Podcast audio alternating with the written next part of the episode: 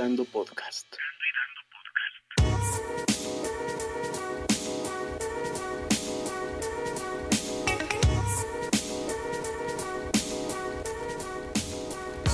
Hola a todos, ¿qué dijeron? Ya nos libramos de este par y no, aquí seguimos. Solo que tuvimos complicaciones técnicas la semana pasada. Los saluda Yamilet Sinache y Luis Fernando González en esto que es Dando y Dando Podcast en el episodio número 6, titulado como La bendición de Rosemary, que ahorita vamos a ver por qué se llama así. Así es, la semana pasada no pudimos, pues, por problemas técnicos, acompañarlos. Pero les agradecemos que estén aquí una vez más. Y el día de hoy nos acompaña alguien más en la mesa. ¿Cómo? ¿En la mesa hay alguien? Sí. Ah, claro, la estoy viendo, pero hay que hacer la de emoción. ¿De quién se trata, Yami? Que se presente ella sola. Ok, escuchemos. Hola, soy Isa y soy la hermana de Yami. Estoy aquí acompañándolos en su podcast. Ah, pues bienvenida, muchas gracias, que te la pases muy bien. Esperamos que nos dé algunos datos interesantes. Yo también espero. Oye, ¿por qué se llama este podcast La bendición de Rosemary? Chan, chan, chan. La se- bueno, no la semana pasada, en el último podcast les recomendé dos películas al final, no sé si se acuerden. Ajá. Entonces, una de esas fue El bebé de Rosemary. Pero esto también salió al tema porque hace poquito estábamos hablando de qué películas nos habían dado miedo. Que nos dieran miedo para platicar Para de ellas. recomendarlas, exactamente. Y de entre muchas, como por ejemplo lo fue La Profecía en mi caso, El Exorcista, salió esta película que es El bebé de Rosemary. Pero ustedes tienen algunas películas también que querían compartir. Sí, una, una de ellas también fue La mano que mece la cuna, que no es tanto de miedo, pero es de suspenso, de ese que sí te tiene intrigado. Sí, que son películas viejas, antiguas, como de los 60, 70. Muy bien logradas. Que también hay algunas películas más recientes que también están, están cool, ¿no? Como el, el ejemplo que nos tiene aquí Ana. Eh, La de la noche del demonio. Son muy buenas. Sí, Me que, gustan. Más la 1 y la 2, que son las que más como que siento que están mejor. ¿cuántas son de esa saga? Yo también, yo me quedé, creo me que quedé en en esas dos. dos. Son cuatro. Y de ahí se deriva el conjuro. Este, Annabelle. No Sí. vean Annabelle. Que son como del mismo universo, ¿no? Como, como de Marvel, pero de, de los, de los monstruos nuevos. Esta de- esa película de La Noche del Demonio también a mí me gusta mucho. Y recuerdo que cuando la vimos la primera vez, nos dio ese típico así miedo, ¿no? De la oscuridad y que, y que no sabes qué onda. A mí, ¿saben qué me dio miedo? Que yo he soñado que estoy dormida viéndome despierta. ¿Sí me explico?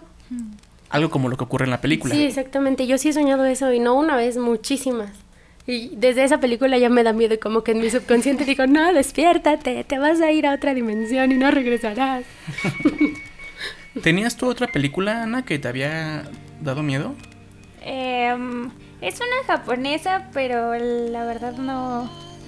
No, encuentro recuerdas? aún el, el título. Es que- Solo recuerdo lo que pasaba, pero no recuerdo el Es que hay películas japonesas que son muy tenebrosas. Esos japoneses como que son maestros del terror. Como que se la saben. A mí me gustan las japonesas animadas, bonitas. Ah, sí, no, a mí también. Sí, a todo mundo, ¿a quién no le gusta? Pero bueno, retomando en el terror, el miedo, pues es que hay muchas cosas que nos pueden causar miedo, ¿no? Así es, como miedo, digamos, físico, miedo terrenal, como alguna persona que nos quiera lastimar. Eh, Sí, o, o miedo a lo desconocido. No sabes qué te espera. Miedo al doctor, por ejemplo. Pero estaba leyendo que te da. O sea, tu cerebro en automático detecta el miedo porque tú ya viviste un dolor. Entonces, eh, ya sabe que a lo mejor si tú te caíste al principio y te pegaste en la rodilla, por ir corriendo a lo mejor ya te da miedo correr porque sabes que te va a pasar eso. Ajá, como por un conocimiento empírico. Ok. Pero, ¿cómo explicas tú el miedo a lo que no conoces, a lo que nunca has visto? No sé. Pero, por ejemplo, las películas hacen que te dé miedo que te pongan como que la musiquita así. Sí, de que ya estás esperando el fregadazo, ¿no? Exacto. La Pero- atmósfera. Pero mira, por ejemplo, aquí un dato curioso. Anaís le daba miedo al chupacabras cuando era chiquita. Nunca conocí al chupacabra. Sí. Yo creo que también juega mucho ahí como la sugestión. y lo que te dicen. ¿no? El entorno. Pero- que todos, ah, no salgas, ¿no? Que Pero ¿cómo? chupacabras. O sea, imagínate a un niño, o más bien, imagínate a una persona ciega, que toda su vida fue ciego, de repente recupera la vista y le pones enfrente uh, un monstruo, una figura grotesca. ¿Tú crees que le dé miedo?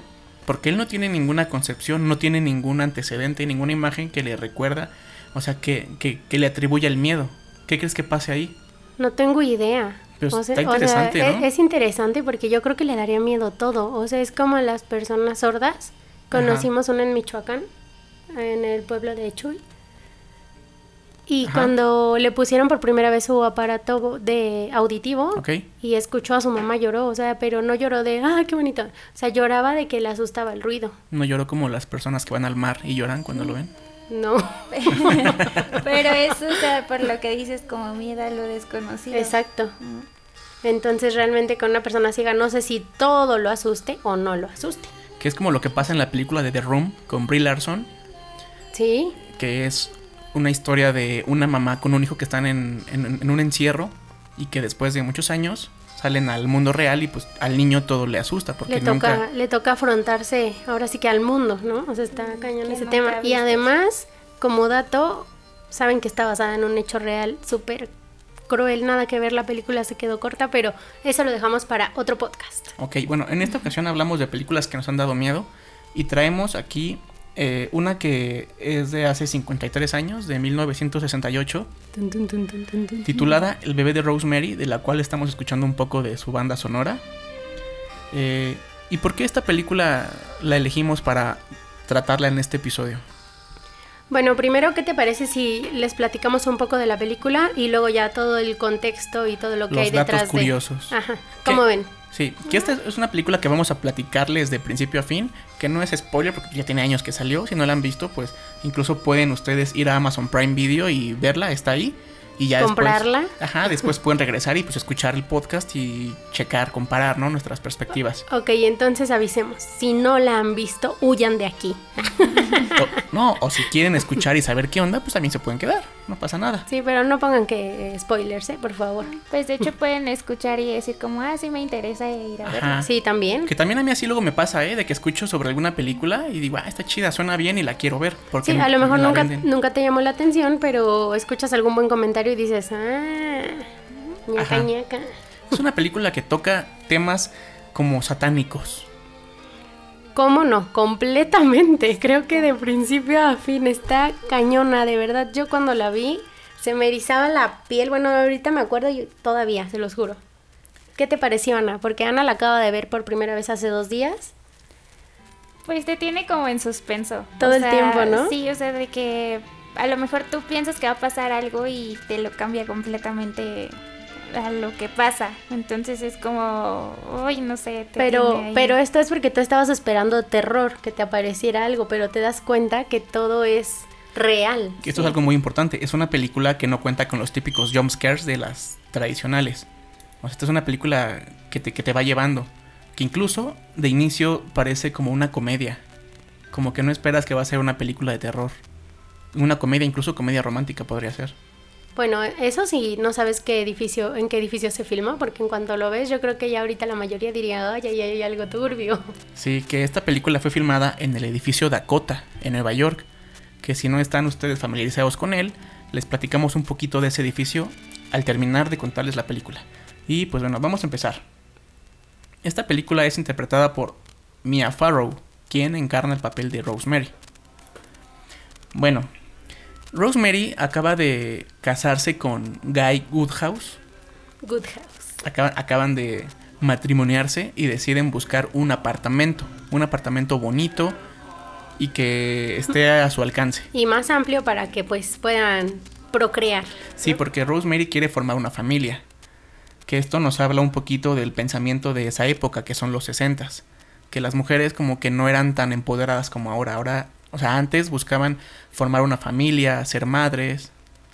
Eso me dolió, yo soy de los sesentas. no, me- mentalidad 60.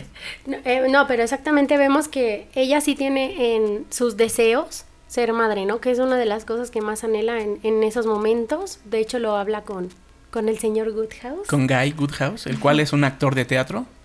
De que no le va muy bien. Esto es importante que, que lo sepan. Se la pasa de casting en casting y pues no consigue papeles.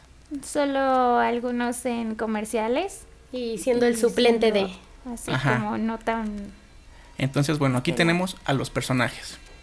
Tenemos a, a Rosemary y a Guy, los cuales llegan a un departamento, un departamento anciano, en un edificio del cual se hablan muchas cosas. donde acaba de morir una anciana que tenía un... ¿Cómo, cómo llamarlo? Porque no es vivero, herbolario en su casa. Como un huertito, Un huertito, ajá. donde sembraba sus propias Sus, especies. sus propias este, semillas. Sí. Bueno, muere esta señora y van a ver el, el departamento que realmente es grande, que, que les Muy gusta grande. mucho y dicen lo remodelamos y queda increíble, perfecto. Para los que no lo han visto, es un departamento de estos como de Colonia Roma. Incluso podría parecer como del edificio este de la Plaza Río de Janeiro, de la Casa de las Brujas. El edificio este muy famoso, que también cuenta con muchas leyendas. Pero esos quienes conozcan la colonia Roma, Bueno, sí, es- es un departamento viejo, bonito, elegante. llamémoslo con arte un poco barroco, ¿no? Sí. Bueno, pues después de que ellos aceptan quedarse con el departamento y amueblarlo, habitarlo, eh, Rosemary conoce en la lavandería a una chica de nombre Terry. De su edad, Joven, bueno, las dos son jóvenes. Ah, esto es importante, importante, perdón. Este Rosemary tiene menos de 30 años Es probable. y pues la chica que conoce en la lavandería igual. Se Sí. llevan muy bien, platican y Se presentan, "Ah, pues, soy la nueva. No, normal. Vivo, vivo en el 8. No, no es cierto. La, la chica le dice que está muy agradecida porque vive con unas personas de ahí que le han ayudado y que se siente muy feliz. Ajá, estas personas es un matrimonio de ancianos, los cuales le dieron como que alojamiento, eh, la adoptaron. Al parecer esta mujer, esta chica Terry venía como de una situación difícil. Sí, como que de abuso, no sé. De drogas, ¿no? Sí, así algo feo. Digo, Sí. abuso de cualquier tipo, para no entrar en detalles. Entonces esta, este matrimonio como que le estaba dando la posibilidad de rehabilitarse y este, este apoyo. Sí, y ella sentía, y, y es importante que, que les recalquemos esto porque ella decía que eran de muy buenas intenciones, que eran muy buenos vecinos. Hasta ahí vamos todos bien. Hablaba maravillas del matrimonio, que el cual se apellidaba eh, los señores Castevet. De hecho, hizo mención como de que ellos le salvaron la vida. Ajá, Exactamente. O sea, les estaba tan agradecida y estaba tan feliz porque habían mendado su camino y, y se había vuelto una persona de bien que estaba completamente feliz. Bueno, en esta conversación, en este encuentro entre Rosemary y Terry, Rosemary se percata que Terry lleva colgado del cuello un collar muy extraño, Una joya, un, una joya, un colguije. un colguije peculiar y que también será parte importante de esta película. Rosemary le pregunta sobre él y le cuenta que fue el matrimonio quien se lo dio. Sin embargo, este collar cuenta con una propiedad muy extraña. Un aroma nefasto. Huele, huele, huele, huele un poco raro. Que después van a saber por qué. Bueno, Esa misma noche está Rosemary con su marido con- ajá, a punto de dormir y escuchan al matrimonio porque que son los Castevet, los Castevet Castevet, perdón. que vivían justo en el departamento de al lado. Ajá. Eh, empiezan a escuchar como una cancioncita extraña, ¿no? Que hacen ellos como un sonidito. Oh, no. Sí, como se No escucharan así como algunos lamentos, como esos cantos gregorianos, pero Sí, eh, pero, extraños. pero antes de esto, una discusión donde pues se escucha al esposo y a la esposa del matrimonio anciano, es decir si le decían o no le decían, si era bueno, si era malo, decirle a pues a su inquilina, a su acogida, ¿cómo llamarlo? Sí, sí, sí, a Terry. Empiezan a discutir sobre eso, se oyen los cánticos de esos que te dan miedo Sí. y pues eh, hasta ahí esa noche, al otro día, Al otro día, eh, el matrimonio de Rosemary, Rosemary y Guy, el actor, vienen, vienen llegando a su edificio, vienen por la calle y de repente sobre la banqueta ven a muchas personas, ven policías, ven pues una ambulancia y se preguntan qué habrá pasado aquí. se acercan y ven que su vecina Terry, se suicidó. Se lanzó desde que era sexto piso, octavo Sí. piso, no sé. Muere, está ahí en la banqueta, pero a Rosemary le queda un poquito, pues como la duda de, no, o sea, no lo haría porque yo la vi, estaba muy emocionada por vivir. se veía muy Sí, bien. Era muy feliz, era una chica que estaba bien, ¿no? Y el regresar a tu casa y ver que tu amiga o tu nueva amiga que te dijo que estaba bien eh, se suicidó es como impresionante para... Como, ¿Por qué si está tan agradecida por vivir? Ella misma lo dijo. Sí, que una muerte para cualquiera siempre va a parecer pues un gran golpe, ¿no? Entonces pues se encuentra Rosemary con, con el cadáver y al poco ratito llega el matrimonio de los Castevet, estos ancianos. Que es donde los conocen también. Se presentan y le dice que, bueno, Rosemary le dice a la señora que ella no cree que haya sido un suicidio, que no la vio tan mal, a lo que le contesta la, la viejita, llamémosle. De nombre Minnie. Ah, sí, se llama Minnie. Bueno, Minnie le dice, sí, yo tampoco lo creo, no sé qué. Ah, pero me habló maravillas de ustedes. Rosemary le comenta que habló maravillas de ellos, que estaba muy agradecida. Ya saben, ese tipo de palabras que se dan en los momentos difíciles. De aliento. ¿Cómo, cómo describes al, al, matrimonio de los Castevet, de estos ancianos? Cagante. No, pero físicamente su apariencia, ¿cómo, cómo los describirías? Mm, bueno, físicamente, pues viejitos, más de 60 años. Este, pues en una posición económica yo creo que para ese ¿Favorable? entonces es favorable. No tienen pinta de malos. No. No, y la señora sí. No, yo, yo más bien la compararía como con la mamá de la niñera o la abuelita de la niñera de la Sí. serie de, de Nanny de Fran Drescher. Ajá. Se me figura así como ese tipo de ¡Hola, cielo! Justo así es la voz de la Justo así es viejita. la voz, exactamente. la voz y la actitud. Y de esas señoras así como que se maquillan demasiado y Justo traen ella. miles colores y todo, Ajá. ¿no? Muy... Que tú la ves y dices, se niega a envejecer, se niega a morir. Se Ajá. niega a envejecer, pero además de que se niega a envejecer, esta mujer es completamente entrometida. Sí. O sea, de esas que casi casi te dicen, ¿de qué color son tus calzones? Ajá, de, de esas vecinas así de que quieren saberlo todo. Pero bueno, aquí se da este... El primer encuentro. El encuentro entre Rosemary, su esposo, y los Castevet. Este... Los conocen. eh, después, est- esta pareja de los Castevet los invitan a su departamento.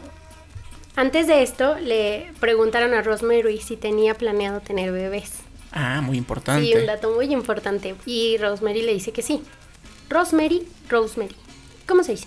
Rosemary. Rosemary. Y Rosemary le dice que sí. Entonces, al día siguiente va la señora, se hace la dramática, así, ah, es la primera vez que vamos a cenar sin Terry y tenemos un bistec de 10 centímetros, por favor, vengan a comer con nosotros. Tenían un sirloin de 5 de centímetros 5. grosor. Sí, yo también recordaba. Perfectamente lo dicen. Pero bueno, lo que quería era como exagerarlo porque es drama. Entonces, este, pues acceden, van a la cena y aquí ocurre algo muy interesante.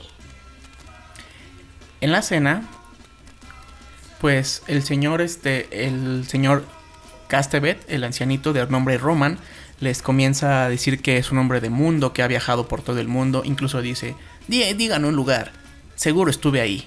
O sea, o sea, es un hombre que, pues, al parecer es agradable, se gana la amistad de Guy, platican demasiado, se llevan bien, y sin embargo Rosemary siente como que algo extraño, como que no quiere todavía abrirse por completo con los nuevos amigos, los nuevos vecinos. No le cae muy bien, Pues doña es- Metiche. Pues exacto, porque de hecho, o sea, acabas de conocer a alguien y de pronto ya es como de, quiero pasar a tu casa y quiero ver qué cosas tienes y así. ¿Cuánto te costó ese sillón? Exacto.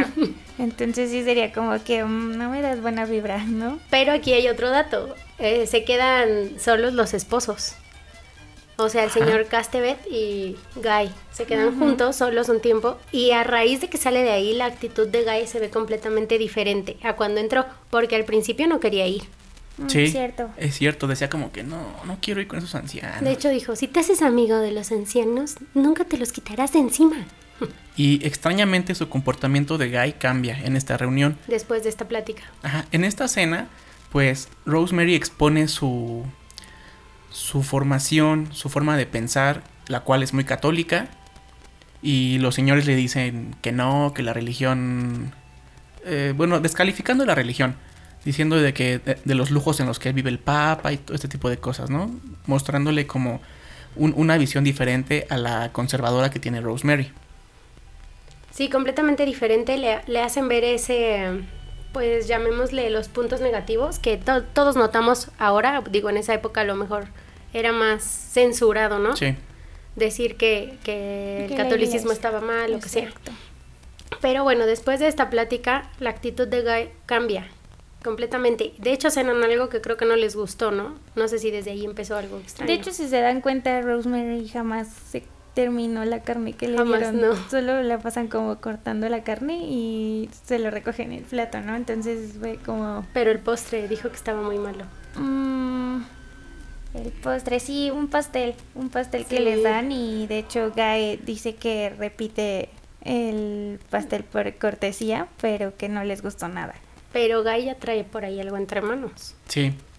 Y como bueno, como les hemos contado, Rosemary y Guy están en busca de un bebé, por lo cual ellos están al pendiente pues de sus días fértiles pues para que se dé la concepción, ¿no? Así es.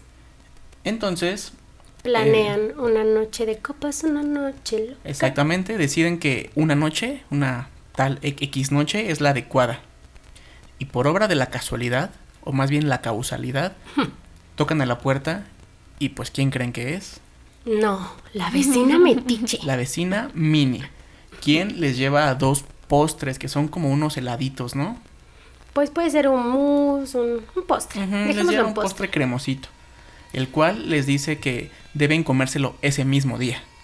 Pero antes de eso están omitiendo que creo que Guy recibe una llamada telefónica para lo del trabajo. No, no, no, eso, Eso es al otro día. Al otro día, al día siguiente. Mm, ok, Bueno, esperen, esperen, vamos por partes. ok. Spoiler, spoiler. Bueno, como les decíamos, era la noche perfecta pues para que se diera el amor, ¿no? Sí, te digo que era la noche de copas, entonces este se deciden comerse el postre. El cual Rose Rosemary dice que sabe mal, no, no se lo quiso comer. pero Guy le dice, claro que está bueno, cómetelo, no, no seas Se molesta payasa". con ella por no querer comer el postre. Incluso hasta hay una, una- una discusión entre ellos por algo pues, simple Absurdo. como el postre. Exacto. Pero con lo que alcanzó a comer Rosemary cae en un sueño profundo. Se hagan de cuenta que una droga la tumbó así. Sí. Horrible. Y empezó como que a entre soñar Y alucinar. y alucinar que, Iba en un bote. y que le quitaban la ropa, que estaba desnuda. Sí, primero lo que vemos es como un bote, ¿no? Sí. Después baja como a un camarote en el cual ya no tiene aspecto de bote, ya se ve como una habitación Sí, se ve extraño. antigua, donde, donde solamente hay como una cama. Se acuesta y ahí ve a mucha gente desnuda.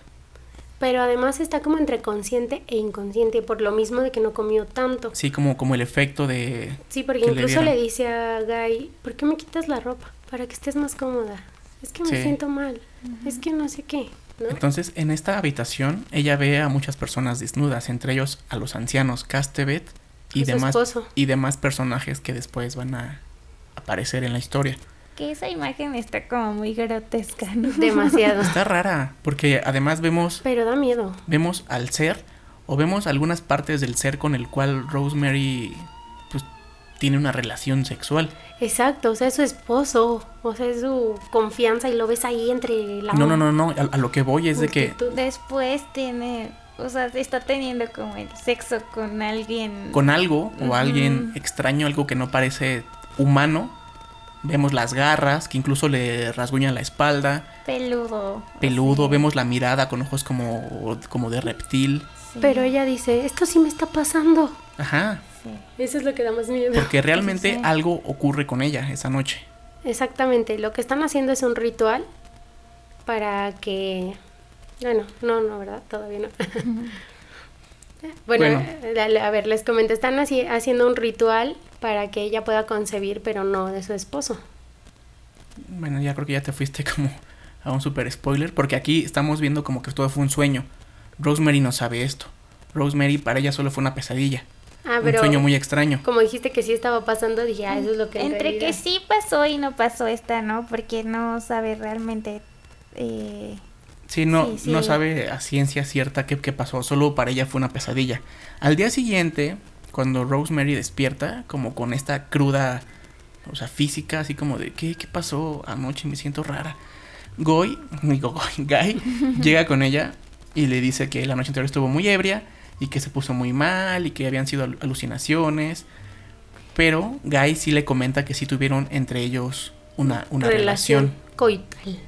Ajá. A lo cual ella le dice como que, pues, ¿por qué no se esperó a que ella Estuviera estuviera bien? Y dijo, creo que a mí también se me pasaron las copas y nos dejamos llevar por el momento. Ajá, pero vemos a Rosemary con rasguños en su espalda. Entonces dice, pero ¿por qué tengo rasguños? A lo que Guy le comenta, ah, perdón. Me voy a cortar las uñas. Creo que me dejé llevar. Como te vi ahí casi desmayada, incluso para mí fue necrofílico. Sí, Ah, Dios. Esa palabra era la que quería. Dios, o sea, si alguien les dice eso, por favor, huyan. Exacto. O sea, al- algo extraño en ellos, que pues yo creo que nunca habían tenido ninguna experiencia así. De ese tipo. Entonces Rosemary pues dice, ¿qué onda, no? Porque además Rosemary es una mujer dulce, ¿no? Sí. Sí, Dulce, tierna. conservadora, tierna y Que al como principio la vemos con colores amarillos, Pastel. colores bonitos, que después vamos a ir viendo un poco a poco un cambio. en ella. Pues con esta noche Rosemary queda embarazada. Se embaraza y una amiga le recomienda que visite a un doctor, que es muy bueno. Creo que es el doctor Hill, me parece. El doctor Hill. Entonces Rosemary pues, comienza con él su tratamiento, eh, comienza a checarse, incluso le manda unas vitaminas en píldoras. Y les, le hacen un examen de sangre, eh, lo que le piden también que se vuelva a hacer el Porque mismo algo está examen raro. De, de sangre. Ajá. Ella, ella sí nota como que es algo extraño, el doctor solo le dice que es porque no tomaron la suficiente, Muestra, que sí. necesita hacerse otro examen. Exactamente.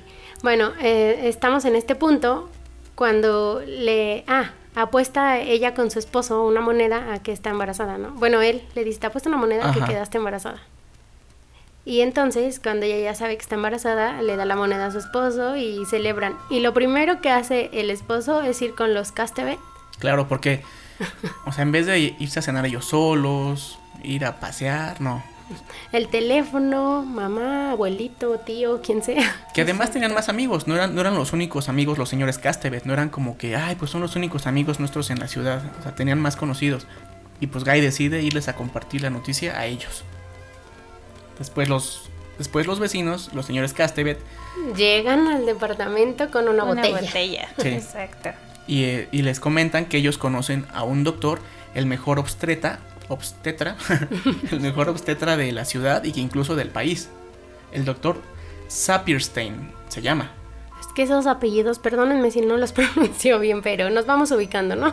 Entonces le, le dice Minnie, Minnie Castevet a Rosemary, no, que es un señor muy bueno y que, te, y que vamos a ayudarte para que no te cobre mucho y es el mejor y tienes que ir con él para que él te cuide, él te atiende. Y además él atiende a las celebridades, pero a ti no te va a cobrar como a celebridad, ¿no? Ajá. Y de hecho en ese mismo momento hablan, habla por teléfono con él y el doctor mágicamente le da una cita, ¿no? Para... Pero además, este, esto, pues estamos pensando que es en la nochecita, ¿no? Tardecita. La señora se metió hasta la recámara a hablar por teléfono. A ese grado llegaba. Sí. Entonces le dicen, no, pues que, que mañana a las 11 tienes que ir a verlo. Mañana, 11 de la mañana, en su, en su consultorio, ahí te va a atender. Y llega, la revisa, le dice que está todo muy bien, pero que no tome píldoras. Sí, dice que no, que no tome vitaminas. Que Mini, Mini, Mini, Sí. Tiene su Huertito. Exacto. de- Que Minnie tiene un huertito especial. y que le va a hacer, este, pues una bebida natural. A Sí. base de raíces, eh, frutos, no, no lo dejan muy claro, pero le que le dice, va a ella te un, va a hacer un un brebaje que contiene incluso más vitaminas que las píldoras y que le va a hacer muy bien en todo el embarazo. Así es. Por lo que Minnie accede a tomarlo. No, no Minnie. Minnie. Perdón, Rosemary. Sí, Rosemary, pues digo, si, si un doctor de tal prestigio le dice esto, pues claro que lo va a hacer, ¿no? Y como conoce a Minnie, pues sabe que es confiable, entonces ella confía, ¿no? Aparte como es ella, o sea, es como de, ah, es natural, todo, pues está bien, me lo tomo, ¿no? Sí. Este, Pero- este brebaje, para los que no lo han visto, es como un tipo licuado, es como algo lechoso, eh, de apariencia blanco, Desagradable. como con hierbas. Con cachitos verdes, ¿no? Sí, Ahí ven negros. los de las hierbas. Sí, que incluso da muy mal aspecto, o sea, lo ves y no se te antoja, pero bueno, persona mayor, persona con experiencia, pues algo de sabiduría tiene que tener, ¿no? De hecho, no sé si se dieron cuenta, pero ella jamás hizo un gesto como de sabe feo. Entonces tal vez no sabía tan mal. Tal vez era yogurt. Solo, solo era lo que se veía. Era- eran búlgaros.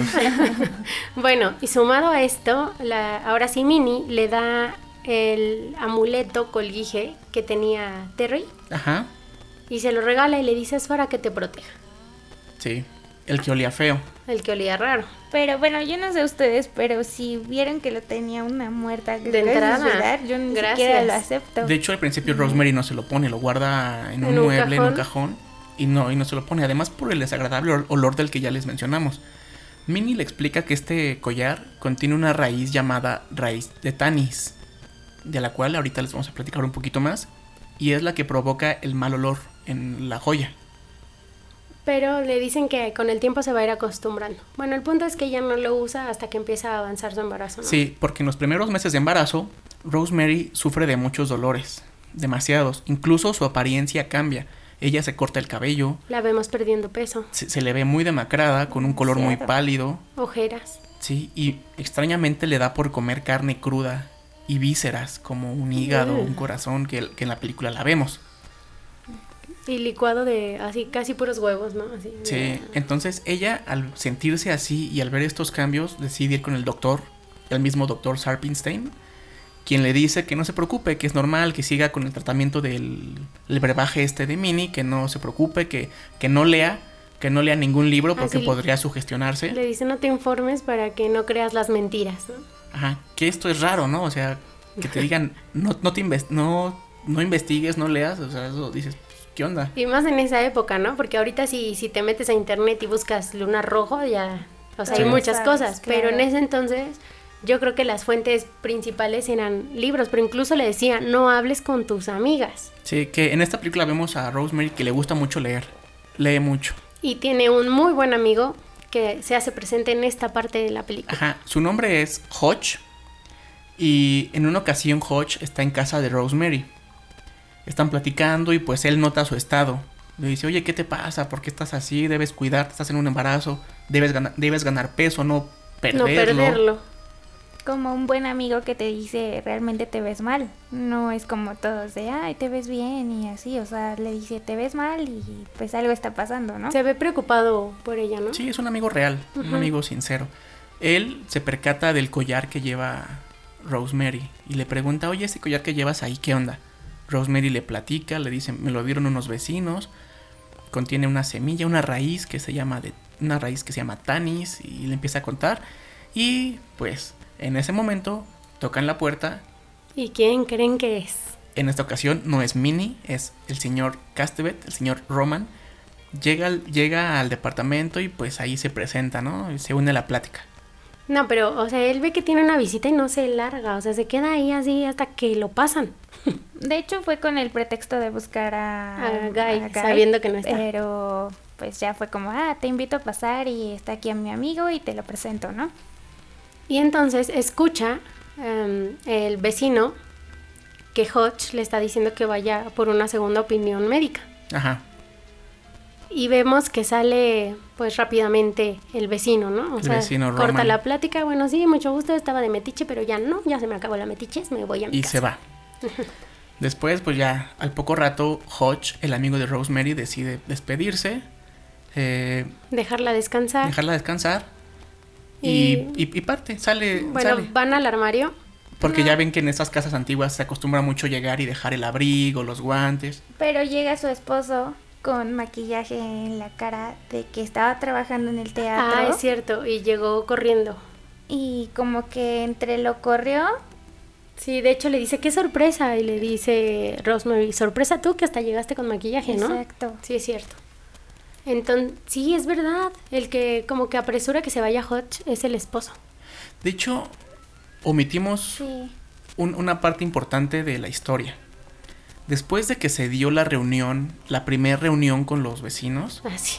Guy, el esposo de Rosemary, recibe una llamada donde le dan el papel de un personaje del- Protagónico. Porque el actor que se lo había ganado Le dio ceguera, misteriosamente perdió la vista. de la noche a la mañana. Entonces, pues Guy se queda con este papel y, y desde ahí comienza a irle bien. A él, y se ve mejor. Se ve mejor, se ve realizado y le va mejor. Bueno, volvemos al momento en que estaba Hodge con Rosemary. Hodge decide irse y pasa a este cuartito por su abrigo, sus guantes y todo este tipo de prendas para el frío, ¿no? Pero se da cuenta que le falta una prenda. Un guante. Le- Sol- Sí, lo, incluso lo buscan y él cree que tal vez lo dejó en alguna tienda o en su trabajo, no sí, tengo idea. dice, seguro lo dejé en la ciudad o en el centro, no me acuerdo. Sí, en el centro, dice. Entonces, sin darle importancia, se va sin su guante y ya, digamos que aquí termina esta escena. Poco después, Rosemary recibe una llamada de su amigo, de Hodge, y le dice que tienen que hablar de algo muy importante. Rosemary le dice, oye, pues, Pues- cuéntamelo ahorita. Le dice, no te lo puedo decir por teléfono. Eh, como dato, acuérdense que este amigo la quiere mucho y se quedó preocupado por ella. Entonces decide indagar un poco de, de lo que le está sucediendo. Investiga sobre esta semilla de Tanis y que eh, ellos hacen una cita para almorzar al día siguiente, Al día siguiente, a las 11 de, la, mañana. de la mañana. E igual eh, también no mencionamos que en un principio, antes de que ellos se fueran a vivir al edificio, él les cuenta como una historia sobre el edificio. Entonces por eso como que tiene la espinita de, de que algo lugar. está mal. Que es como un lugar Porque como maldito, ¿no? es un lugar en el que no solo ha ocurrido una muerte. Eso es la, la, la información más importante, ¿no? Que ahí ocurren cosas raras. rituales y que tiene como antecedentes de personas con compor- comportamientos y creencias extrañas. Extrañas. Entonces, pues bueno, ellos hacen una cita para verse el día siguiente, para almorzar y donde el amigo Hodge le va a contar lo que investigó y algo muy interesante. Pero antes de esto, llega a la puerta, sí, la vecina chismosa y metiche. Ajá. Y le dice Rosemary que no se va a tomar eh, el licuadito, la bebida, como, como lo ubiquemos ahorita, y que este va a ver a un amigo y le dice, ¿dónde lo vas a ver? Y le dicen, ¿dónde y a qué hora? A él y a su esposa, ¿no? A su esposo, perdón. Este, bueno, ella, Rosemary llega a la hora de salir, se va y nunca llega Hodge. Nunca llega, nunca llega al lugar de la cita. Entonces, pues preocupada, le llama por teléfono. Y, oh sorpresa, no contesta Hodge, contesta, pues al parecer, una amiga de él, un familiar. Grace, algo así se una llama. mujer que estaba pues con él, quien le da a Rosemary una noticia. Que Hodge mágicamente cayó en coma. Sí. En un coma muy extraño, la noche anterior. Y Rosemary le dice, pero no es posible, yo hablé con él a la, en la noche, a las nueve y media. Le Dice, yo hablé con él a las 11, ¿no? Así como diciendo más tarde. No pero, o sea, él pasó. estaba bien y de repente un coma misterioso llegó a él y lo tumbó. Después de esto, pues, como que este, es- esta, esta acción como que ya queda ahí. Esto deja a Rosemary muy devastada, o sea, esa es la palabra. Y llega un punto donde ella ya no quiere convivir solo con los vecinos ancianos. Ajá. Así que dice, voy a hacer una fiesta. Y con nuestros amigos este, de antes, y Guy no está muy de acuerdo. De hecho, hace una mención como que eso da risa de no pueden entrar personas este mayores de- menores. no, menores de 50. De- no, mayores de sí, no eran 50. mayores de Sí, 50. perdón. Ajá. Mayores de 50 y así obviamente pues para omitir a los viejitos. Ese va a ser el requisito, Guy. Pero oye, son nuestros amigos. No, no pueden venir. Sí. Y, al, y el día de la fiesta llega Mini Metiche otra vez. queriendo disque ayudar para hacer la comida de la fiesta. El Sí. chiste es que quería que la invitaran, pero pues Muy obviamente- insistente, llega, oye, te ayudo a servir. No, te ayudo a recibir los abrigos. Exacto. No, te ayudo a esto, que no. Muy insistente. Puedo limpiar cuando se vayan todos. Bueno, pero al menos ahí ya se fueron todos. Ella quería estar en la ah, fiesta. no es que iba a estar ahí, pero iba a limpiar hasta que todos se fueran. Ah, Y en esta fiesta, pues las amigas de Rosemary le dicen, oye, pues tu estado no es normal, chécate, esto es de cuidado. Amigas que también han tenido bebés. Incluso está la amiga que le recomendó al primer doctor, que es el doctor Hill, y le dice, deberías de ir, o sea, pide una segunda opinión. Yo no lo veo normal, nunca me pasó eso. Y está Rosemary llorando así horrible porque sigue con ese dolor Y con la angustia. y ella piensa que su bebé está muerto, de hecho. Sí. Entonces, pues sí empieza a valorar las opiniones que les dan sus amigas. Y Guy está muy enojado, así como de por qué se están entrometiendo tus amigas en el tema del bebé, ¿no? Sí, como que la duda ya está en Rosemary, como que ya presiente que algo no anda bien, que no es normal. Y entonces algo extraño ocurre. Se le quita el dolor. Sí, el dolor desaparece misteriosamente. Se desaparece el dolor por completo y además siente que se mueve el bebé, que era su gran angustia, que el bebé estuviera muerto. Entonces, pues ya aparentemente todo está en orden con Rosemary. Pasa el tiempo, pasan los meses. Se recupera físicamente. un poquito, incluso ya reciben año nuevo, incluso reciben el año nuevo con los vecinos. Y sigue tomando el licuadito. Ah, sí, O ese sea, no lo ya no lo dejó, o sea, lo había dejado como por días en los que estaba como que sospechando. Después como que se le quitó el dolor. Ya estoy bien y, Y le sigo. Sí, sigo tomando el licuado. Y como les digo, pues reciben el año nuevo, que en la película el año que reciben es 1966, que curiosamente eh, Roman Castevet, el esposo de Minnie, el anciano, dice mucho que es el año 1, Sí, no, no entendiendo a qué se refiere, ¿no? lo hice feliz, es el año 1. Es el año uno. Y bueno, pasan los meses. Después Rosemary, Rosemary recibe una llamada. Que es de... Bueno, que al contestar dice, no manches, algo se queda como rara. Helada, dices algo, algo grave pasó y efectivamente habla este un familiar, amigo, no, no recuerdo quién, De Hodge. y le dice que murió.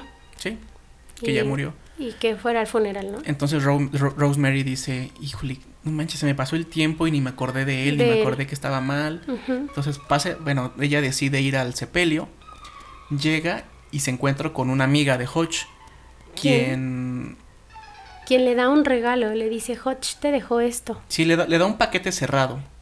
Eh, le dice, Hodge te dejó esto. Tuvo un momento de lucidez en el que cobró la razón Y me pidió que te lo diera, y que me, era pi- y importante. me pidió que te diera esto, que era importante. Y le escribe en, la- en el paquete una nota que dice, ah, tal cual, el nombre es un anagrama. El nombre es un anagrama. Así dice, el nombre es un anagrama. Eh, un anagrama, pues para quienes no saben, es como un juego de letras donde formas, por ejemplo, una, una palabra con, con letras y tú las letras las, las descompones para buscar Formas otra. otra palabra con las mismas letras. Algo tipo, tipo Scrabble, ¿no? Tú tienes 10 letras, das una palabra. Ajá. Entonces le dice, el nombre es un anagrama. Pues Rosemary se va de- del panteón y resulta que el paquete que le dio es un libro. Es un libro pero de brujería. Con datos históricos de la ciudad, eh, en el que dice que en ese edificio donde ellos viven eh, vivieron brujas, que se hacían rituales, sacrificios, etc. Sin entender lo del anagrama, Rosemary intenta descifrar con el título del libro, moviendo sus letras y buscando opciones. Después de mucho intentar, pues como que se desespera, ¿no? Y, dice, y piensa, pobre Hodge, yo creo que, Se- que se- no estaba tan lúcido después de todo. Y pues después de muchos intentos, eh, se da cuenta que el nombre del que Hodge hablaba no era el del libro, sino el de un personaje del cual se hablaba en el libro, que era un brujo. Esto se pone bien. Es que se pone bien porque ella empieza a hojear las páginas y se da cuenta de que Hodge le remarcó algunos enunciados y en especial un nombre.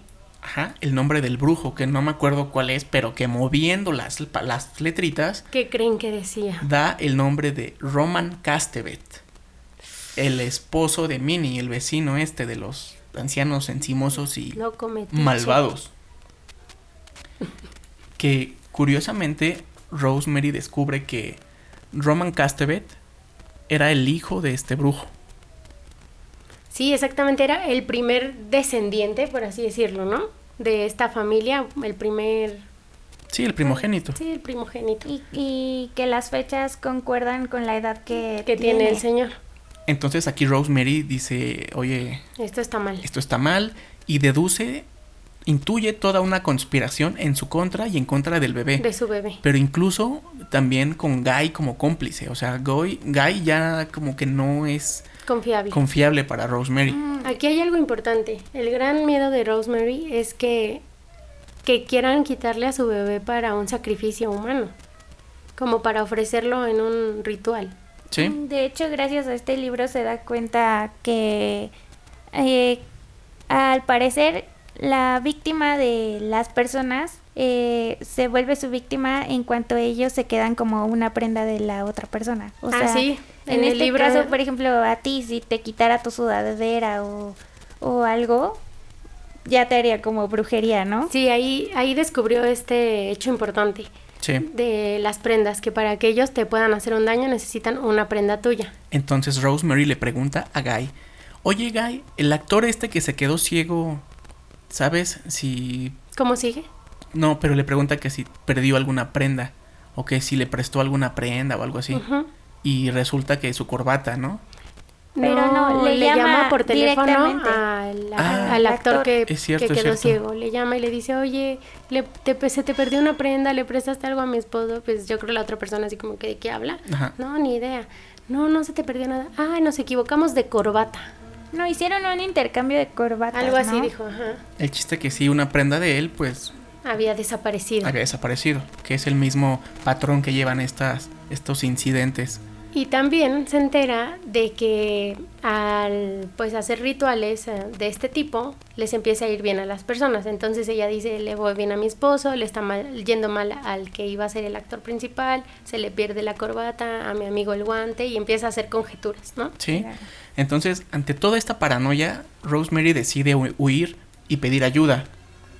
El problema es que no confía en nadie, no confía en Guy, no tiene a quién contarle. Entonces, ella decide pedirle ayuda al primer doctor con el que se trató, el doctor Hill.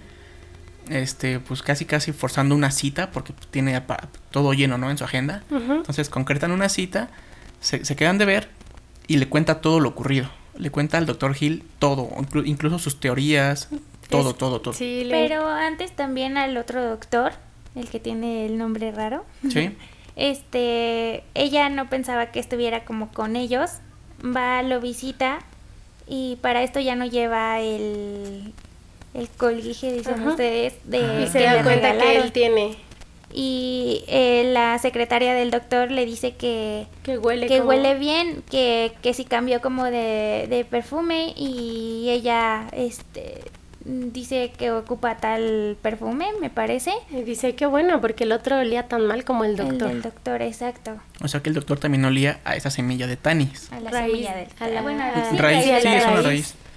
Bueno, puede ser semilla también, ¿no? Sí, que esta raíz también es conocida, después de investigar y todo esto, es conocida como la raíz del diablo. La pimienta del diablo. Sí, que en el libro pues también se dice que es una un ingrediente usado en, en rituales, en brujería. También se le conoce como la raíz del traidor. Dicen que es una raíz que la pusieras en el líquido que pusieras, incluso leche, se volvía rojo. O sea, donde lo pusieras lo pintaba a rojo. Entonces Rosemary pues ya se, se entera de todo esto, como que comienza a atar cabos y después de que le cuenta al doctor, ah, pero para esto el bebé ya está a días de nacer. Ah, nada. Entonces el, el- el Rosemary le pide que el bebé nazca ahí, que el doctor Hill, el bueno, sea quien Lo reciba. quien lo reciba, quien la atienda. Entonces Rosemary se queda dormida, tiene un sueño extraño en, en el consultorio de este doctor y al poco rato cuando despierta, pues se encuentra que viene llegando Guy, Guy y el doctor, ¿cómo es su apellido? Sarpinstein. Ah, llega con el doctor malo. Entonces el doctor malo le dice al bueno, oh, qué Gracias. bueno, qué bueno, gracias por haberla traído. O sea, como que tenía problemas mentales. Sí. Yo, yo creo que el doctor Hill intuyó que tenía problemas mentales, Al hablar de brujería y de cosas como esquizofrénica, ¿no? entonces tuvo que llamarle a su esposo. Que aquí yo no sé, bueno, yo no sé si el doctor también fue cómplice, el doctor Hill, o simplemente intuyó que estaba mal de la cabeza, que necesitaba otro tipo de ayuda y le llama a su familia. Yo creo que creyó que estaba mal de la cabeza. Porque al principio se ve como que poniéndole atención y cuando le empieza a decir, tengo libros, información y actuar como loca, pues dijo, estás loca. Dijo, algo anda mal. De hecho, hasta le pidió, creo que el libro así como de, ah, a ver, préstamelo, ¿no? Sí. Entonces, pues llega, en cuanto despierta, llega Guy y llega el doctor malo. Pues Rosemary entra en pánico. Imagínense la situación. Ella huyendo con todo esto que sabe y de repente ver que su única esperanza que tenía le da la espalda. Y se, se las pone en bandeja de plata, pues a los malos, ¿no? Por, ya, por decirlo de alguna manera. Sí, o sea, es como escaparte de la ratonera y que te pongan la de plástico enfrente, ¿no? De la de que se pega, ¿sí me entendieron esa? Entonces le ponen un sedante y se la llevan. Se la llevan al edificio, al departamento. Y En el departamento, ah, bueno, como era un edificio viejo, pues tienen como sus elevadores diferentes. Eh, Como de palanquita, ¿no? Sí, y pues obviamente como casi en todas las películas eh, se ve que alguien maneja ese, ese El elevador, elevador. ¿no? Ajá. Este, ella traía eh, un bolso, el cual hace como que se le cayeron todas sus cosas. Tira todas sus cosas Todo- adrede. em, las personas que ya la tenían, que era en este caso su esposo y el doctor, Ajá. empiezan a recoger las cosas que tiró. y también ella- el botones, por así Bueno, decirlo, sí. ¿no? Y ¿Cómo que se llama? elevadorista o este señor. Bueno, él también. Empiezan a recoger las cosas y ella logra entrar al elevador y subir ella, ¿no? Porque quería escaparse de ellos. Eso Así era lo es. que estaba buscando. Entonces llega a su, a su departamento, se encierra y extrañamente en su departamento pues entran todos. Entran todos y comienza en- a entrar a labor de parto Rosemary. Empiezan a sedarla y a hacer todo, todo, todo esto pues de traer al bebé. Pero está más tétrico de lo que piensan. O sea, imagínate tú huyendo de alguien, cerrando la puerta así con todos los seguros y de repente así atrás de ti en el cuarto de atrás va pasando alguien. O sea, no manches. ¿Te imaginas esa sensación? Sí, entonces pues comienza la labor de parto. Rosemary está inconsciente por todo lo que le inyectaron de sedantes o sustancias. Está como drogada incluso. Después de toda esta labor de parto ella despierta y le dicen que su bebé está muerto. Así es, le dicen que perdió al bebé y pues ella está, pues sigue de- sedada en la cama, pero ya con todas las dudas a, más que antes, ¿no? O sea, ¿cómo, cómo lo definirías? Sí, como O sea, es ya esa, como ya en crisis también, así. entonces le dan pastillas, le dan unas píldoras pues diario, ¿no? O Le dan a cada Sí. rato, yo creo que para que se mantenga drogada, sedada, Y- dormida. Y, va una señora con un tira leche para que se saque leche y la eche en un vasito. Ajá, Lo cual se le hace muy raro, porque pues si no hay bebé, ¿para qué quieren leche, no? sí. Y de hecho le pregunta, o sea, eh, ¿para qué utilizan la leche? Y la señora solo le dice como, ah, La tiramos. tiramos. Entonces en una ocasión ella se saca la leche, la tienen como en una taza y cuando le recogen los platos para llevárselos, este, ella quiere poner como la cuchara en donde echó la leche y la señora le dice como no. Sí, Como, como no, que no. quiere, como que quiere contaminar la leche, ¿no? Ajá. Y la señora le dice no y este y ella le pregunta por qué y dice no es que No es necesario. Sí, y se la lleva y pues a ella se le hace todavía más, Más, raro. raro. Y para esto, Rosemary comienza a escuchar llanto, el llanto de un bebé a lo lejos. Porque dejó de consumir la pastilla, entonces ya no estaba en ese sueño profundo en el que la tenían al principio. Y le pregunta a Guy, oye, llegaron algunos vecinos con bebés, que no sé qué.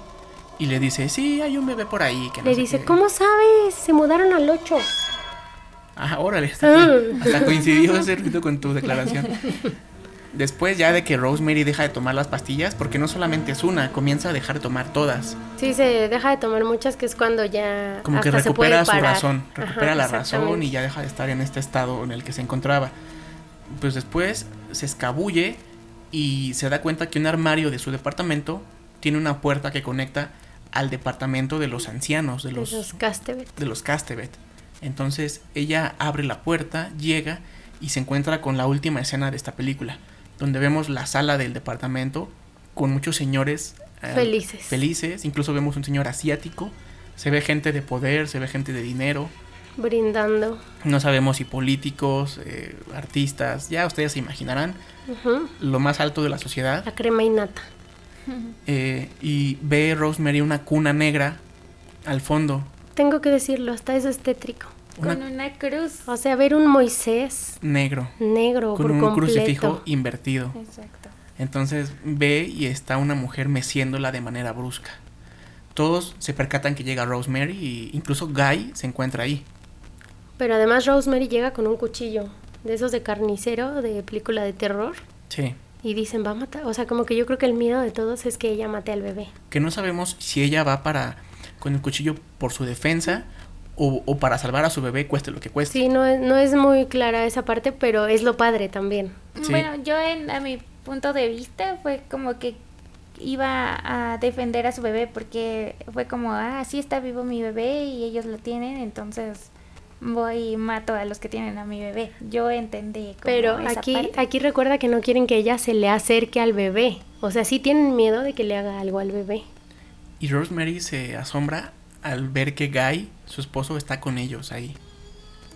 Están como brindando incluso. Guy ni siquiera le da la cara. Perdón, pero Joto. Sí, o sea, completamente, perdonen. O sea, de verdad va y se esconde. No, no le quiere dar sí, la se cara a queda su así como de, esposa. no manches, híjole, se tapa la, la frente. Sí, y así ju- como, "No puede justamente ser". así como que chin, ya me cachó. O sea, hay, casi, un, casi. hay un hombre asiático ahí tomando fotos y Sí. pregunta, ¿quién es ella? Y le responden, es la madre. Es la madre. De hecho, mucha gente, ¿no? Así imagínate, vas pasando y, y los murmullos. Ella es la madre y tú.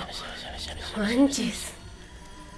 No manches. Y Des- después ya Roman, el anciano, el señor, el hijo del brujo, le dice a Rosemary, pues que solo es la madre, ¿no? Que no tiene incluso que pertenecer a ellos si no quiere. Pues Rosemary está como en shock, ¿no? Como que no entiende ni como qué que onda. No sabe qué onda, entonces ella quiere acercarse al bebé. Se acerca y pues los demás así como con precaución de, de no, tengan cuidado, puede que esté loca y le haga algo. Entonces Roman le dice, no, déjenla que se acerque, es la madre. Entonces llega, se acerca a la cuna y en cuanto ve al bebé, pues vemos una de las reacciones más épicas en toda la historia del cine, como de terror en el rostro de Rosemary, de no puede ser, ¿qué es eso? ¿Qué estoy viendo? No. Pero les, pregunta, les pregunta, ¿qué le hicieron en los ojos, enfermos malditos? Sí, que para esto nunca vemos al bebé, todo se queda en la imaginación. Lo pero- cual está peor porque te imaginas lo pe así lo peor en tu cabeza, ¿no? Así Sí. muy salvaje. Es que son esas, estas películas de miedo geniales que sin tener tantos jumpscares y monstruos super maquillados, te dejan toda la imaginación. O sea, tú le das la imagen que tú quieras, la que más miedo te dé. Lo cual está peor. Está, está muy chido. Sí, ya ahí, ahí nos damos cuenta qué tan enfermos estamos, ¿eh? Sinceramente. Entonces, pues Rosemary se encuentra con una criatura horrible que no tiene forma humana. Pero no, no, no sabemos eso, ¿no? Ya nada más dice de los ojos. Pero Sí, creo que dice, pero creo que dice que se parecía a la bestia de su sueño, ¿no? Yo como que recuerdo que dice algo No, así. yo nada más recuerdo que, Que dice algo de que los le dice, ojos, ¿qué ¿no? le hicieron en los ojos? Pero en la bestia de sus sueños los ojos no manches, son como Rojos. tipo gatescos, o sea, sí, pero lo de afuera es rojo, naranja, así como encendido de fuego y no, o sea, son unos ojos sí feos. No sabemos realmente. Pues después de todo esto, Rosemary comienza a, a mecer la cuna, como con ternura, como con amor de madre, y ahí termina la película. Pum, pum, pum. Termina la película y pues nos deja así como con, "Oh, ¿qué pasó? Y pues es por, por todo esto que es una película que nos gusta mucho, que, que nos da miedo, que consideramos es importante en, en el cine de terror. Y es que te digo, no es un miedo de, ay, el fantasma, ay, el espíritu, no, o sea, aquí ya estamos hablando de... De poderes ocultos. de sí de palabras mayúsculas o sea sí ya de temas importantes como De- lo que es hacer rituales satanismo El sacrificio. Sí, o sea, este tipo de conocimientos que en toda la historia han existido, pero pues que la gente luego no cree, ¿no? Como que los hace menos. No, no le da la importancia que tal vez se, se requiere. porque al final del día hubo muertes en, en la película ¿Sí? entonces eh, si lo ven así puede ser también como como lo que decías tú ahorita qué palabra dijiste Mm, no sé de cuál. como ofrecer el cuerpo Sacrificio. el sacrificio Sí. Y pues ya después te das cuenta de que el bebé pues fue ofrecido a, pues, a un diablo, a un demonio, o al mayor de los demonios. Bueno, sí, porque Guy eh, lo ofrece a su hijo como que sea el hijo del demonio con tal de que Guy obtenga beneficios. Ah, pero, Pero- no es hijo de Guy en ningún momento No. o sea de- más bien dejan que engendre a Ajá, su hijo o sea, como a su descendiente no Pero de hecho él menciona como me dijeron que no te iban a lastimar y no lo han y hecho no lo han hecho. ¿no? Sí. O sea, como que en el fondo la quiere, ¿no? Se preocupa por ella. Ay, no, maldito. Te lo juro que yo. am, bueno, no. O sea, llevaba creo que 10 minutos la película y yo ya lo quería ahorcar. Ya sé. Y pues bueno, esto fue la película El bebé de Rosemary. Que bueno, si la historia les parece interesante, Interesante. hay datos alrededor de esta película que la hacen todavía más, Más interesante. interesante. Como que, por ejemplo, en eh, eh, Antoine LaVey, quien es el fundador de la iglesia satánica en el mundo, También conocido como el primer Papa Negro. se dice que él estuvo presente en la filmación de la película, junto a Roman Polanski, que incluso le, le daba consejos sobre algunas tomas, sobre algunas líneas, o sea, no sé, como que él estuvo participando ahí. Eh, otro dato interesante es que el bebé de Rosemary nace en el año de 1966, el mismo año en que la iglesia de Satán es fundada en San Francisco. O sea, eso también está muy interesante. Mucho. ¿Coincidencia? No lo creo, no sé. Pero pues está interesante. Cualquier parecido con la realidad. Y recuerdan que el señor este, el anciano, pregonaba, decía que era el año 1. Entonces, pues eso puede ser, ¿no? El año 1 de, esta, año. de esta nueva iglesia satánica. Hoy sí. Hoy hasta me volvió a dar escalofríos. Eh, otro dato es de que Ruth Gordon, eh, la actriz que interpretó a Minnie Castevet, a esta señora metiche, pues ganó Oscar como mejor actriz de reparto. ¡Perra! Que a mí su actuación es- está interesante, pero creo que sin duda la de Rosemary, la de Mia Farrow, es mucho mejor. Es mil veces mejor. Mira, además de que es protagónico, o sea, ves las caras, la intención, el, pues el que le haya implicado, porque sí tuvo que perder peso al principio, yo creo, cuando se le marcan muchísimo los huesos, o sea, toda esa, esa preparación de un personaje, o sea, no había manera de que ella no lo ganara, pero pues Sí. así la, hasta aquí mi reporte, Joaquín. ¿Tenías tú otro dato interesante ahorita? Que Muy interesante. En, em, bueno, no sé si todos sepan eh, de Charles Manson. Sí. Asesino, bueno, está considerado asesino en serie a pesar de que él no ha asesinado a nadie. De que nunca fue el actor material de ningún, De ningún asesinato. perdón. Lo que él tenía era pues una secta, por así decirlo, Sí. que era la familia Manson. Y para esto, cuando estaban filmando la película, mucha- muchas personas y sectas se oponían y les mandaron amenazas y amenazas y nunca las tomó en cuenta el director, Roman, Pola- Rom- Roman Polanski. nunca las tomó en cuenta. ¿Hasta ahí vamos bien? Sí. Es que Anaís está con ojos de ¿qué Sí, sucede? es que creo que ya no sabía esta información. Bueno, ok, hasta ahí vamos bien, ¿no? No, no, no hace caso a ninguna de estas amenazas. Cuando sale la película un año después, Sí, esta película salió en el 68. sí, sale en el 68. Y en el 69, Pues se da uno de los homicidios más famosos de la historia De la de, historia. Pues, de Estados Hollywood. Unidos, de Hollywood, que es cuando miembros de la familia de Manson van a una casa de la esposa de Roman Polanski van a llamada la casa de Roman, ¿no? en Los Ángeles, California, y asesinan a Sharon Tate, la esposa, quien estaba incluso embarazada en ese entonces. De ocho meses. La asesinan y matan a todos, bueno, a varios asistentes de esa reunión. Pero además de que la asesinan, acuchillan su vientre. Sí, y, es- y escriben en las paredes pig, puerco, con sangre, o sea, sí, cosas ahí muy tétricas que también... que no sabemos si tiene que ver con la película, pero bueno, está como dentro de la época. Y de las amenazas, porque la familia Manson lo amenazó de que no hiciera esa película, de que no la filmara y de que no lo hicieran y, y no deja de ser este interesante todo esto. y tétrico. Otro, otro dato curioso que gira alrededor de esta película es que fue filmada en el edificio Dakota de Nueva York, un edificio muy famoso eh, para quienes no están familiarizados con él. Es el edificio donde John Lennon fue asesinado, donde mataron a John Lennon. Sí, donde fue un fan a pedirle una foto y dos horas después lo mató. Sí. Eh, en este mismo edificio, años atrás, por ahí de los, de entre, no sé, los 40, en esa década, vivió Aleister Crowley, quien, eh, quien fue considerado como de los hombres más malos del mundo. Era un hombre que tenía conocimientos de brujería, de misticismo, de al- al- alquimia, o sea, llevaba a cabo rituales de magia negra en este edificio eh, y demás actos de ocultismo. Entonces se cree que Crowley dejó impregnado pues maldad en el edificio, una maldición incluso que para todos aquellos los que llegaran se llevarían una, una maldición.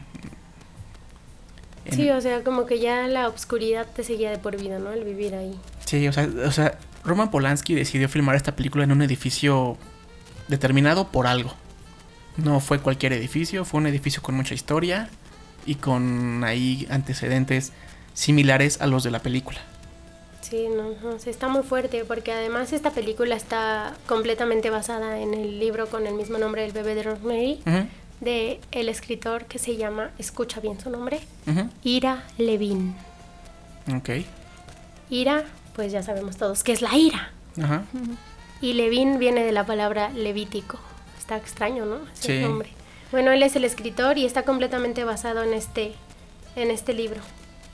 Y bueno, el otro dato curioso, que- y creo que el último que me encontré, fue que Christoph Comeda, el compositor de la banda sonora de esta película, que también está muy, muy buena, que tiene así como temas de mucha atención, hasta otros como este que estamos escuchando, como Ameno.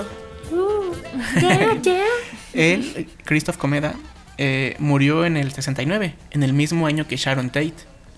Y bueno, y con Sharon Tate murieron otros cuatro, pero Sí. bueno, eso ya. Pero aquí Christoph Comeda, eh, ligado directamente, Directamente a a la la película, película, ¿no? muere en este año a causa de un hematoma cerebral.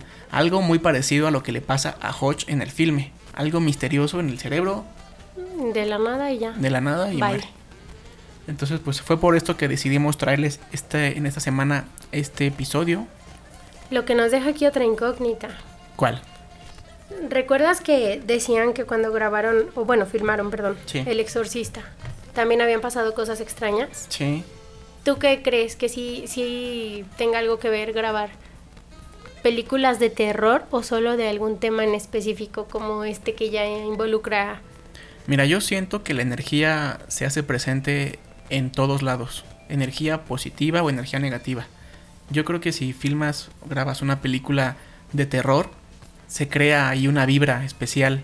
Pero si tocas temas específicos y temas de, de poder y espiritual, vibratorio, no sé, yo creo que ahí sí ocurren cosas. Ya es, ya es como meterte con algo que hay que tenerle respeto, exacto. ¿no? Es que incluso hay nombres dentro del satanismo que tú no puedes mencionar, o sea, porque tienen un poder ahí, tienen un... Pues tienen algo que no cualquiera puede entender, no puede lidiar con lo que se libera, con... Sí, no puedes jugar basta con ellos, definitivamente. ¿no? Entonces, pues yo creo que esta película así tocó, esta y la del exorcista también tocaron pues algunos temas, Temas ahí delicados. Y, y no tanto yéndonos al lado oscuro, ¿eh? O sea, también véanlo del lado de la religión, porque también se meten con eso. Sí, Entonces aquí están la, ahora sí que la balancita y, y pues da miedito, ¿no? sí, es por eso que elegimos esta película que es muy interesante, da miedo, tiene, tiene temas pues Muy, muy, muy, muy import- importantes, interesantes, tenebrosos. diversos. Y como mencioné, o sea, no es la típica película de monstruos con cuchillos, sino como de energía, creencias. No, y hablando ya globalmente, o sea, pasan muchas cosas en la película que te dejan frío. O sea, por ejemplo, lo primero, el suicidio, ¿no?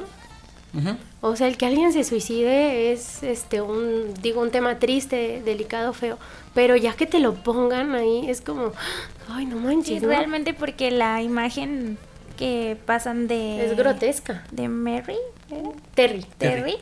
Este, sí, sí es muy... Es Fuerte, porque en otras películas te dicen, ah, se suicidó, o como que tú te imaginas, ¿no? Así como que lo dejan en tu cabeza, pero aquí lo ves y de entrada es el primer tema que te deja frío. Oye, ¿alguien se suicidó? ¿Vivirías ahí? No. Bueno, yo no. El segundo, nunca coman nada que les den sus vecinos ancianos, por favor. Y menos si son hierbas. Es que nunca te imaginas que algo puede contener maldad o ahí. O sea, tú dices, ah, mira qué buena onda, me, me alivianó incluso, ya no voy a gastar en la comida y me trajo para comer hoy. Me trajo un, un- un rico yogurt de hierba. Yo creo que la moraleja aquí es estar alerta. O sea, no ser confiados y estar como al pendiente de las personas, porque no todos actúan de manera bondadosa contigo. Sí, no todas las personas que se te acercan vienen con buenas intenciones, ¿no? Ajá. Ni los obsequios que te dan. Esto es Sí. importante. De hecho, les voy a contar algo brevemente. El día de ayer casi muero, no, no es cierto. Pero descubrimos que tenemos una planta venenosa. La Sí. compramos en un vivero, estaba súper bonita y todo, pero vi una hoja pues ya medio muerta y dije, pues la voy a arrancar, ¿no? Ajá. Entonces la arranco y me salta un líquido y me empieza a arder mi mano como si me estuviera quemando. O sea, algo tan sencillo, una planta. Y solamente quedó ahí en lo cutáneo. o En sea, lo cutáneo, Ni siquiera lo fue ingerido. Sí, no, no me cayó en un ojo o en la boca, no, no, no tengo idea qué me hubiera pasado, pero este, dices, es una planta, la teníamos aquí desde hace unos meses, o sea, ni, ni en cuenta hasta que alguien nos dijo que era venenosa, la buscamos y efectivamente. Entonces, a lo que voy es de que aquí te están mencionando una raíz, una planta, una semilla, porque incluso la película también es conocida como la semilla del diablo. Ajá. Y, y creo que este es como que, mm, pues, el centro de la película. O sea, la semilla del diablo puede estar en todos lados. O sea, no confíen en la gente, tengan mucho cuidado. El conocimiento es poder. El conocimiento es poder. Para bien o para mal, pues es poder. Así es, entonces recuerden que el mal está en todos lados, pero nosotros salgamos a hacer el bien. Yay. Y pues bueno, ya esto ya está terminando. Les recomendamos mucho que vean esta película. Eh, está muy buena, está en Amazon Prime Video, como les comenté. Por si tienen esa, ese sistema de streaming, pues la pueden checar ahí. Igual también en Mix Up, ¿no? ¿La pueden encontrar o crees que no? Pues pueden buscarla en la red, sí, o sea, pueden... De que la encuentran, la encuentran. Sí, porque es un clásico, o sea, seguro la encuentran. Y si no, ahorita en Cinemex. Ah, es cierto, creo que Cinemex trae una muestra de películas clásicas ahorita. Y no a- nos están patrocinando, ¿no? No, donde van a, a, este, a proyectar esta película, El Exorcista, y me parece que La, La profecía. que también es una gran película y de mis favor también de mis favoritas. Sí. Bueno, también recuerden, si tienen películas, nos las pueden mandar al correo que es dandopodcast.gmail. Ajá, o algún comentario, anécdota, sugerencia, son bien recibidas. Eh, recuerden que estamos también en, bueno, estamos en YouTube, estamos en Spotify, en Apple Podcast, Google Podcast, Anchor. Anchor y en cualquier plataforma de podcast, seguro nos encuentran. Esperamos que este episodio les haya gustado, si le hayan pasado agradable. Recomiéndenos películas. Les agradecemos, agradecemos a Ana por habernos acompañado en este episodio gracias, gracias. Gracias por estar aquí y dar tus atinados comentarios. y por ver la película, porque como es una película vieja, muchas veces las personas les da hueva, simplemente con ver los colores, los peinados, o sea, como que dices, no, Sí, esta a mí me encanta, pero Sí, hay películas muy buenas, como por ejemplo Psicosis, que es de, también de los 60. buenísima. Amo esa película. Pero bueno, esto fue el episodio número 6 de Dando, Dando y Dando, Dando podcast. titulado La bendición de Rosemary. Ahora saben por qué. Ya ven que está de moda llamarle a los bebés bendiciones. y bueno, nosotros les mandamos a ustedes bendiciones. Recuerden que el conocimiento es poder. Y Yo- tu frase. Los queremos ver. Triunfar. y yo así, ¿qué? ¿Qué? ¿Me puedes repetir la pregunta, por favor? Cuídense mucho, los queremos y nos escuchamos la próxima semana. Bye. Bye.